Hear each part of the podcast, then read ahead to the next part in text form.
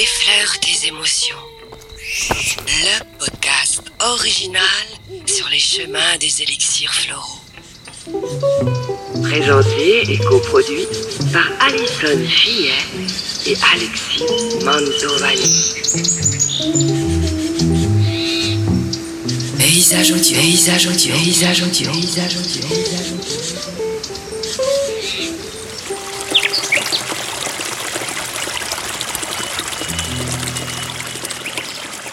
Bonjour et bienvenue dans ce nouveau podcast consacré aux élixirs floraux et plus particulièrement aux fleurs de bac. Et oui, vous avez sûrement dû voir euh, tout un tas d'informations sur Internet en surfant ici et là.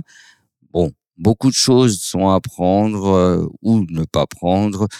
Moi, ce que j'aime pas trop quand on parle de fleurs de bac et de bien-être, c'est que souvent on peut entendre euh, des discours un peu narratifs euh, fleuves, ce que j'appelle euh, des personnes qui vont s'exprimer pendant une heure euh, sans pause, sans rien, on comprend pas où ils veulent en venir, ça mélange un peu tout. Alors j'ai décidé aujourd'hui d'aborder le sujet des fleurs de bac, non pas tout seul parce que bon, personnellement, je n'y comprends rien, mais comme vous, de l'autre côté de votre casque, de votre poste de radio, oui, ça fait un peu vieux là pour le coup, j'ai décidé euh, de m'orienter un peu vers le bien-être, euh, me poser un peu des questions à ce sujet, comment l'aborder, ce bien-être. Euh, Il n'y a pas que les médicaments dans la vie.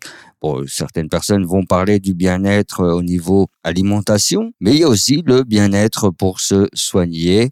Et le, la guérison, c'est pas que dans les médicaments, comme je le disais. C'est pas que les bobos. La guérison aussi se situe aussi sur un point de vue émotionnel. Et pour parler de ce sujet consacré aux fleurs de bac, c'est en compagnie d'une spécialiste que je souhaitais aborder ce sujet, parce que tout seul, je n'aurais pas pu, évidemment. Et on va en parler pendant tout ce podcast durant quasiment une quarantaine d'épisodes. On va explorer les 38 fleurs de bac mais pour comprendre avant tout qu'est-ce que c'est que ces petites choses-là, ces fleurs de bac, on accueille à ce micro la spécialiste en la matière. Alison Fillet, bonjour. Bonjour Alexis. On va le dire clairement, on se tutoie parce qu'on on se connaît un peu dans la vie. Donc c'est vrai que vous voyez, ça aurait été un peu compliqué à gérer. Donc tu es thérapeute holistique. C'est ça. Qu'est-ce que c'est que ça? Alors, euh, je vais essayer de la faire courte. Ah oui, hein. je me présente en tant que thérapeute holistique.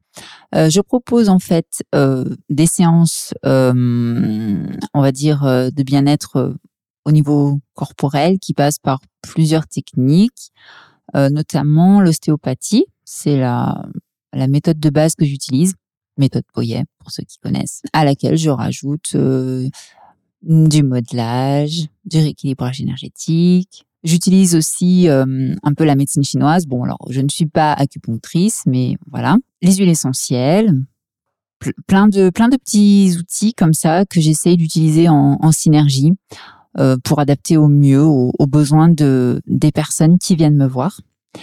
Et puis, euh, je mets aussi euh, à leur euh, service, on va dire, mes compétences euh, en tant que conseillère en fleurs de bac.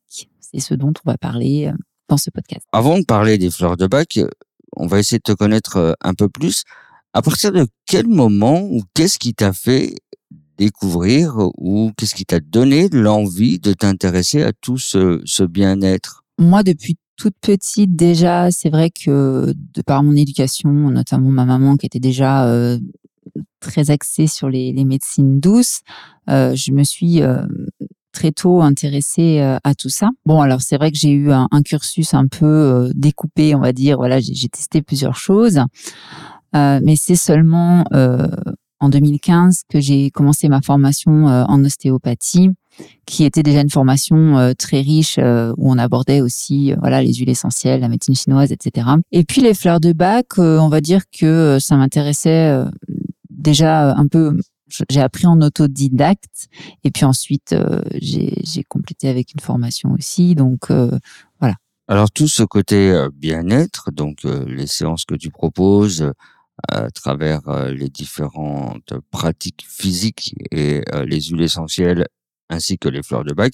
Est-ce que c'est bien si on parle de médecine alternative ou c'est un peu péjoratif? Non, il faut appeler un chat un chat. Hein. Médecine douce, euh, médecine alternative. euh, Il y a plein de plein d'adjectifs qu'on pourrait utiliser.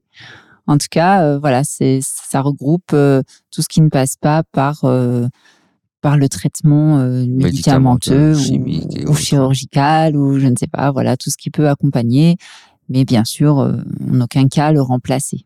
On est d'accord. Voilà. Alors attention, effectivement, comme tu le dis, il faut bien prévenir. Ici, on parle donc de, de- de médecine alternative. En aucun cas, effectivement, euh, tu vas venir remplacer à travers euh, tes méthodes euh, des soins chirurgicaux ou plus plus importants que d'aller consulter un spécialiste si on a un gros, vraiment gros, gros problème de santé.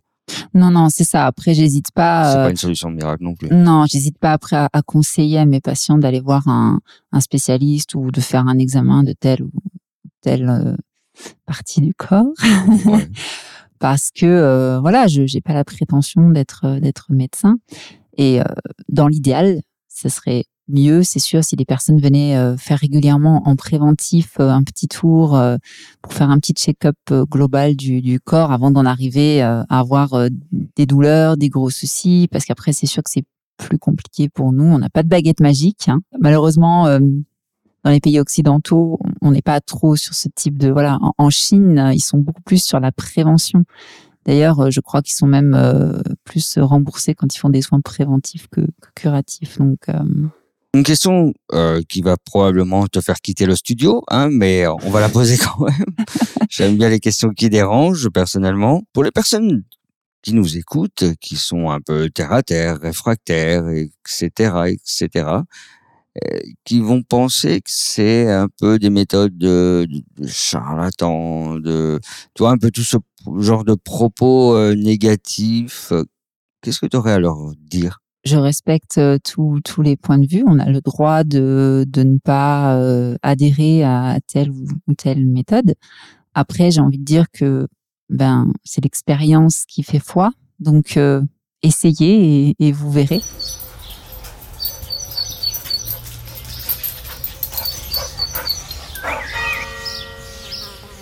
Alors, rentrons tout de suite dans le vif du sujet. Cette série de 40 épisodes sur ce podcast Effleure tes émotions est consacrée aux fleurs de bac. Qu'est-ce que ces fleurs de bac C'est quoi? C'est des fleurs qu'on trouve euh, là, en sortant de chez soi, dans, dans son jardin, dans la forêt? Oui, c'est des fleurs euh, assez assez communes qu'on trouve à l'état sauvage. Pour faire globalement euh, un petit tour historique, on va dire, ce sont des, des remèdes naturels qui ont été euh, mis au point par le docteur Bach, donc euh, en Angleterre, dans les années 30. À la base, le docteur Bach, comme son nom l'indique, c'était un docteur. Donc, il a fait des études de médecine. Il s'est même spécialisé après euh, dans la bactériologie.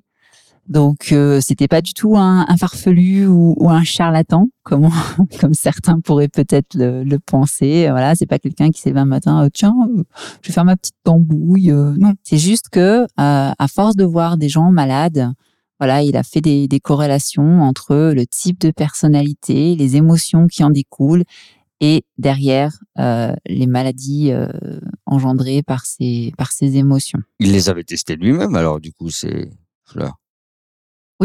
C'est ça. Il les a testés lui-même de façon euh, ce qu'on appelle empirique. Oula, qu'est-ce que ça veut dire, ça? Bah, c'est-à-dire que il s'est simplement promené euh, dans la campagne euh, et puis il a déjà observé un peu les fleurs, leur comportement, parce que chaque fleur a, un, tu sais, un, un comportement particulier hein, au niveau de, de sa croissance, etc., du lieu où elle va euh, s'épanouir, euh, tout ça. Et bien, il, pour les tester, en fait, il les a simplement euh, mangés. Directement, comme ça, fraîchement cueilli. Il les a posés sous sa langue et il a observé les effets. Mais bon, du coup, je pense que maintenant, euh, il y a d'autres méthodes que d'aller les cueillir et de les mettre directement sur la langue. Comment ça se prépare, ces petites choses Heureusement pour nous, oui, on n'est pas obligé d'arpenter euh, les forêts et les chemins pour, euh, pour trouver les fleurs. euh. On les ramène chez soi, on fait une petite vinaigrette de fleurs. Alors en soi, après la préparation euh, est plutôt simple. On pourrait presque, oui, le, le faire chez soi. En fait, euh, pour t'expliquer euh, simplement, euh, on a deux méthodes de préparation ou ce qu'on appelle la solarisation. Donc là, en fait, le docteur Bach a simplement pris les fleurs, il les a déposées dans de l'eau, alors de l'eau de source hein, de préférence, la plus pure possible, hein, sans polluants chimiques, euh, sans chlore, etc. Et il les a laissées comme ça macérer au soleil pendant plusieurs heures. Et ensuite, il récupère l'eau. Bon, après, bien sûr, euh, on, on ajoute un petit peu de, un petit peu d'alcool. Donc à la base, c'était du, du cognac, donc ça reste euh, toujours euh, l'alcool de prédilection, uniquement en fait pour la conservation. Parce que l'eau euh, toute seule, bien sûr, ça. Ouais, ça a tendance à stagner. à- Oui, c'est ça. Après, hein, les petites, les petites bestioles qui poussent. Donc voilà, ça c'est la première méthode.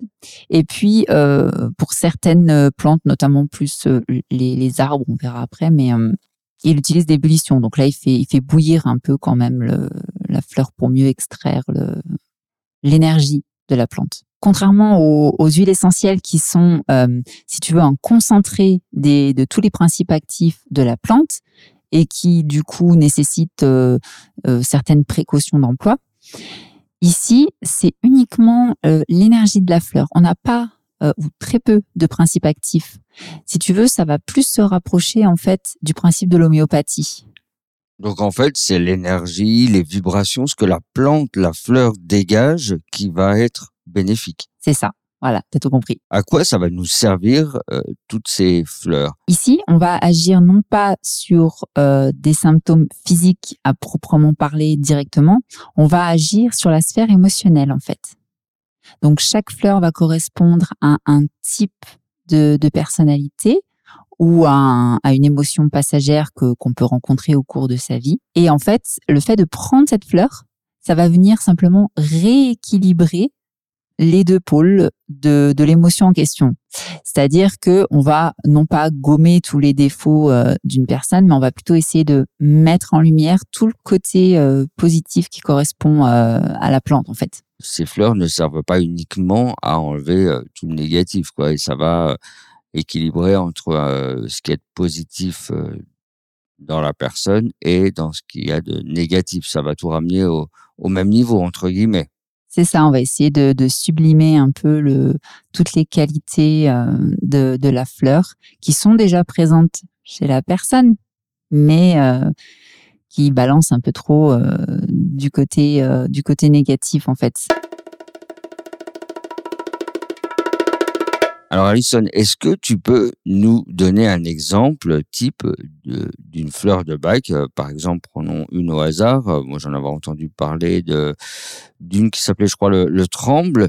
Qu'est-ce qui va être euh, bon à conserver chez les personnes de ce profil? Qu'est-ce qui va être bon à développer? Ce qu'on va garder, les, qualités propres au type de personne tremble, ça va être l'intuition.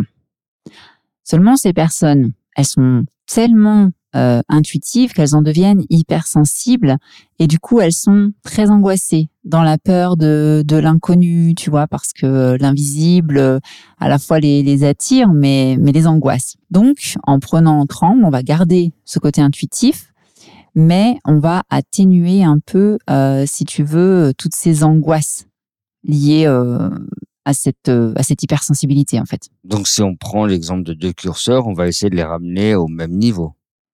C'est ça. Alors, comment se présentent ces fleurs euh, de, de bac? À l'heure actuelle, on les retrouve euh, en petits flacons avec un, un compte-gouttes, donc sous forme liquide. Comme je disais tout à l'heure, hein, c'est c'est l'eau en fait de, de, de macération de la fleur avec un peu de, de cognac pour le, la conservation. Donc après, voilà, on les trouve en, en magasin bio, en pharmacie, sur Internet, bien sûr. Comme tu le disais tout à l'heure, c'est dilué euh, dans de l'alcool, donc c'est quand même tentant d'en prendre. Non, non, non. Non. Alors, la, la posologie, c'est quatre gouttes, quatre fois par jour. Pas oh plus. là là, ouais, il n'y a pas de quoi prendre l'apéritif avec, hein, du coup. Ah non, désolé, c'est pas. Non, on rappelle, c'est juste pour la, la conservation, hein, évidemment, de, Ouais. de la fleur. Et on peut en prendre combien? Parce que on le verra hein, par la suite dans, dans nos épisodes à venir. euh, on a différents états émotionnels durant toute notre vie. Est-ce que si on se reconnaît dans plein de profils, on peut se dire, voilà, je veux prendre plusieurs fleurs en même temps, je veux faire un mix, un petit mélange? Oui, tout à fait. Oui, oui, on peut en prendre plusieurs. Alors, la recommandation en général, c'est pas plus de 7. On prend pas les 38 fleurs d'un coup pour être sûr de pas se tromper. Bah ouais, c'est ce que j'aurais fait moi. non. non, non, ça, ça servira à rien. Ça serait pas très judicieux. Mais oui, jusqu'à 7, tu peux. Et on les prend combien de temps? Il y a une durée de traitement aussi, là, un peu comme les, les médocs? Alors ça, c'est adapté en fonction de chacun. Euh, alors, euh, quand tu prends un, un, les composés euh, personnalisés tout prêts avec le mélange de fleurs, euh, moi en général, je les prends en, ça fait des flacons de 30 millilitres, donc grosso modo, tu en as pour trois semaines, un mois à peu près. Donc tu vas prendre tranquillement euh, ton, tu vas finir ton, ton flacon, et après, une fois que le flacon est terminé, bah on refait le bilan et puis on voit si on, on, reprend un mélange, si on change quelques fleurs, si on garde les mêmes, etc. Après, euh, ce qu'on dit aussi, c'est que quand tu commences à, à oublier régulièrement de, de, prendre les fleurs, c'est que peut-être tu n'en as plus besoin. Ouais, sauf si on est tête en l'air. Dans ce cas-là, il faut peut-être euh, utiliser son smartphone pour programmer ouais, une petite ça. alarme. Ouais, ouais, si tu as tendance à oublier tout, ben tu te, tu te mets une petite alerte parce que là, non, euh, si dès le départ tu les oublies, non, là, c'est pas normal. Oui, mais alors du coup, il faut y mettre quand même de la bonne volonté parce que Bon, moi, je vois, quand, j'étais un peu plus jeune, j'avais tendance à dire, voilà, j'ai un traitement euh, quelconque. Ouais, bon, je prends une fois sur deux. Il faut quand même être régulier, là, je pense, et puis avoir la motivation, se dire que, voilà, faut quand même se mettre dans un état psychologique et de bonne volonté aussi. Oui, bah c'est ça. Faut, faut faire en fait comme si c'était réellement un médicament, parce que quand le médecin te prescrit un médicament, euh, en théorie, tu, tu suis le traitement, quoi, tous les matins ou tous les soirs, je sais pas, tu prends ton cachet, hop. Et là, c'est pareil, il faut quand même euh, s'imposer une certaine euh, rigueur, évidemment. Oui, il faut pas que je les prenne uniquement pour faire plaisir à ma petite femme, quoi. Il faut vraiment que je me mette dans. non, parce que si tu les prends effectivement euh, pour faire plaisir à ta femme ou sans conviction, encore que, hein, tu sais, même les gens euh, réfractaires, parfois, ils sont surpris. Hein. Mais justement, en parlant de femmes, qui va être amené à prendre plus ce genre d'élixirs floraux Ça va être les hommes, les femmes ou c'est kiff-kiff alors c'est vrai que je dirais globalement, comme pour toutes les médecines un peu alternatives, on a quand même une majorité de femmes qui Ouais. s'y intéressent. Mais par contre, euh, ça s'adresse bien évidemment à tout le monde. Euh, les enfants, les femmes, les hommes, les seniors, euh, même les animaux, même Oula. les plantes. Oh là là, donner des plantes à des plantes, des fleurs à des plantes. Oula. Ouais, c'est Mais alors, re- revenons un peu à- sur euh, ce principe euh, de prendre ces fleurs. Euh, Il n'y a pas un petit effet placebo là J'ai dans mon petit flacon euh, ce petit élixir. euh, bon, psychologiquement, je me conditionne un peu. Et, ouais, et puis je dis, ouais, il y a peut-être un effet un peu placebo, tout simplement. Alors, écoute, libre à chacun de, penser qu'il peut y avoir un effet placebo. Euh, moi, j'ai envie de dire, de toute façon, c'est le résultat qui compte. Après tout, on s'en fiche hein, comment ça agit. Mais bon, quand même, euh, quand tu penses que euh, ça agit sur les animaux et sur les bébés, je pense pas qu'ils aient vraiment conscience du phénomène placebo, tu vois. Ouais, mais alors du coup, j'en reviens à la question. Pour qui ces fleurs de bac? Pour tout le monde alors? Bah, c'est ce que je disais, ouais, ouais, Ouais, pour Il n'y a euh, pas de... Non, il n'y a pas de restriction. Même Ouais. pour les pour les femmes enceintes, pour les enfants, parce que bon, comme on disait, il y a un peu d'alcool, mais honnêtement, euh, quand tu manges euh, un fruit bien mûr, pas autant d'alcool que quand tu prends tes gouttes de fleurs de bac. Une terre de claques ou des fleurs de bac pour changer les enfants. Et si vraiment euh, L'alcool vous dérange pour euh, des aspects religieux ou autres euh, il y a des pour des voilà alternatives, pour des aspects religieux, après bon, certaines personnes aussi qui sont en, en cure de désintoxication Ouais, par rapport à l'alcool, ça peut être euh, le moins de petit, la moindre petite goutte peut être euh, voilà. On a euh, des fleurs de bac sans alcool. Oh bah zut alors, moi j'en veux pas. Et là, oui, bah vaut mieux en même temps. Dans les profils, euh, on peut en donner à la belle-mère là qui nous casse les pieds pour qu'elle se calme un peu? Ah oui, oui, euh, tu peux en donner euh, à tout le monde, hein, à, ton petit bout euh, qui fait des cauchemars, euh, à ta petite princesse qui se compare toujours aux copines, euh, à ta belle-mère qui râle, euh, à ta grand-mère qui te dit tout le temps ah au bon vieux temps c'était mieux. tu vois, ça s'adresse à, à tous les profils. Et donc, comme tu le disais également, même pour les, les chiens, par exemple, qui vont constamment aboyer, en fait. euh. Moi, je- pour les chiens, je connaissais, par exemple, l'homéopathie, mais pas là, ici, les fleurs de bac. Oui, bah comme je disais, c'est un peu le même principe. Hein. Dans Ouais. l'homéopathie, on utilise aussi euh, l'énergie de, de la plante. Alors euh, c'est un petit peu différent, mais euh, ça reste dans le même esprit. Ouais. Pour les choisir, ces fleurs de bac qui peuvent nous correspondre, c'est à ce moment-là euh, qu'on fait appel à toi, Alison Fillet. On peut tout à fait les prendre en, en auto-méditation, je dirais. Bon, peut-être pas tout à fait le bon terme, mais euh, euh, tu peux toi-même hein, choisir tes fleurs pour toi. euh, voilà, il n'y a pas de souci. Euh, mais c'est vrai que c'est toujours bien quand même de faire appel à quelqu'un d'extérieur, donc euh, un conseiller éventuellement, euh, pour avoir un peu une vision objective, parce que c'est vrai que c'est pas évident quand même de, de savoir euh, pour soi euh, qu'est-ce qui qu'est-ce qui est bon. On, on se rend pas compte, hein, euh, vu de l'intérieur euh, de nos défauts. de on va pas, on va pas se poser les bonnes questions sur soi-même non plus. Il faut peut-être mieux Hmm. avoir un avis extérieur. Ouais, c'est ça, comme pour euh, comme pour tout d'ailleurs. C'est pas faux.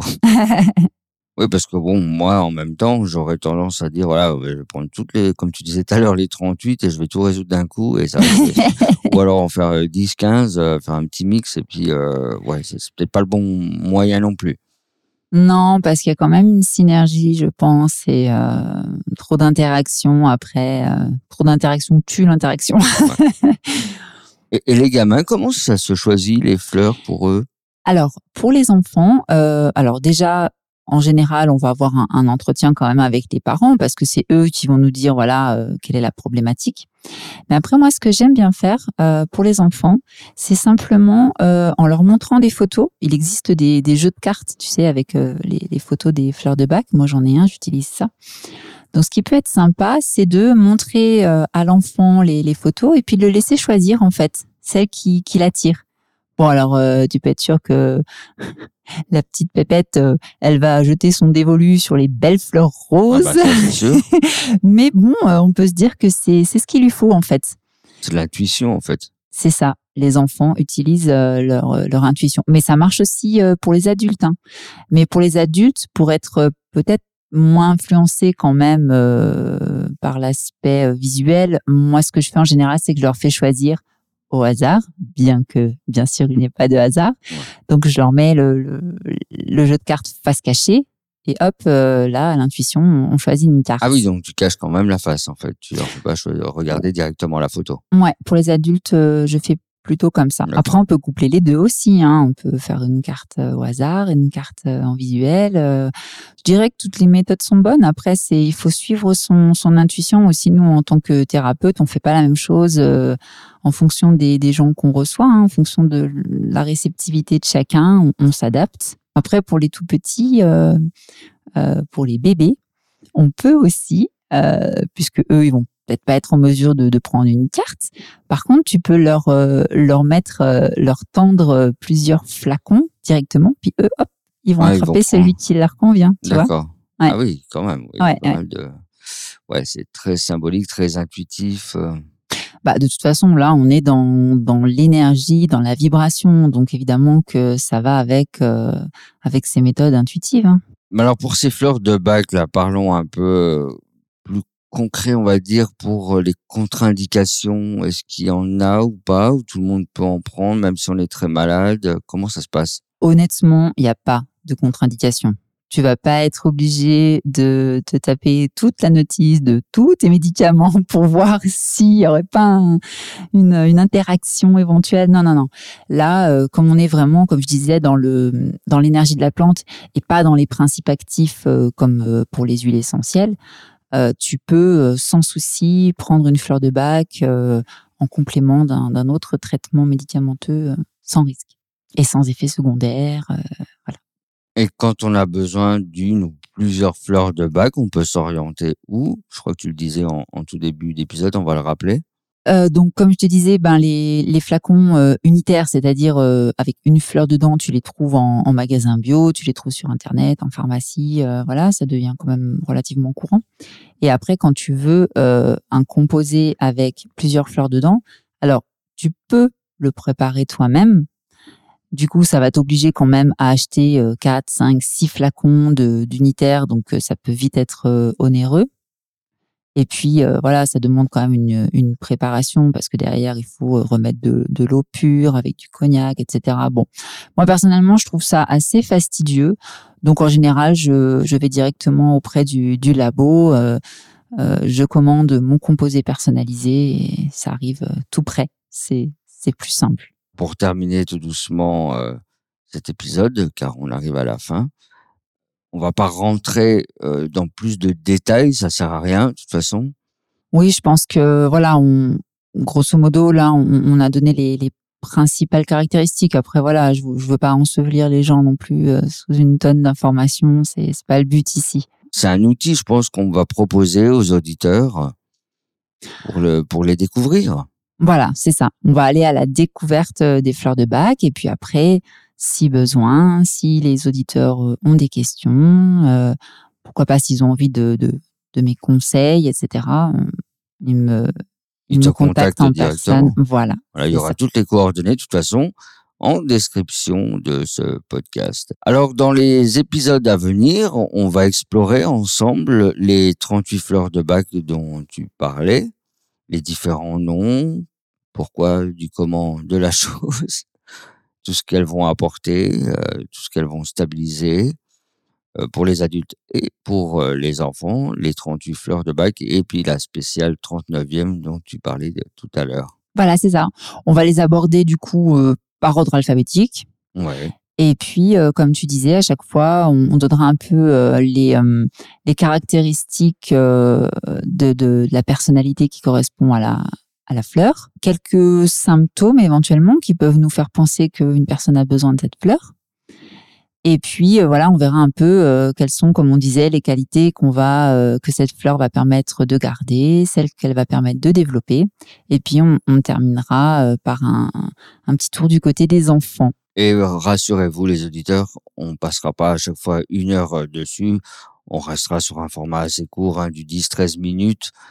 Comme ça, vous pourrez nous écouter dans les transports, euh, tard le soir dans le lit ou en, en, cuisinant ou en faisant le ménage, hein, pourquoi pas aussi. Tout est possible. Bah oui, c'est pratique. Alors, on se retrouve euh, pour euh, un prochain épisode, une première fleur de bac. Tu peux nous dire, là, en avant-première, de quoi on va parler pour la première fleur de bac? Alors, en exclusivité, donc, on parlera de agrimonie. Donc c'est le nom de la fleur en anglais et en français c'est aigremoine et ça s'adresse au clown triste. Eh bien, on vous laisse méditer là-dessus. La suite au prochain épisode. Merci beaucoup, Alison. À Merci à toi, Alexis. À bientôt.